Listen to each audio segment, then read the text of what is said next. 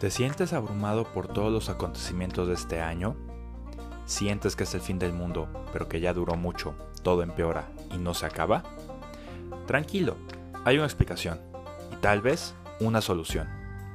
Yo soy Bernardo, periodista mexicano que dedica gran parte de su tiempo a tratar de comprender y entender el porqué de las cosas.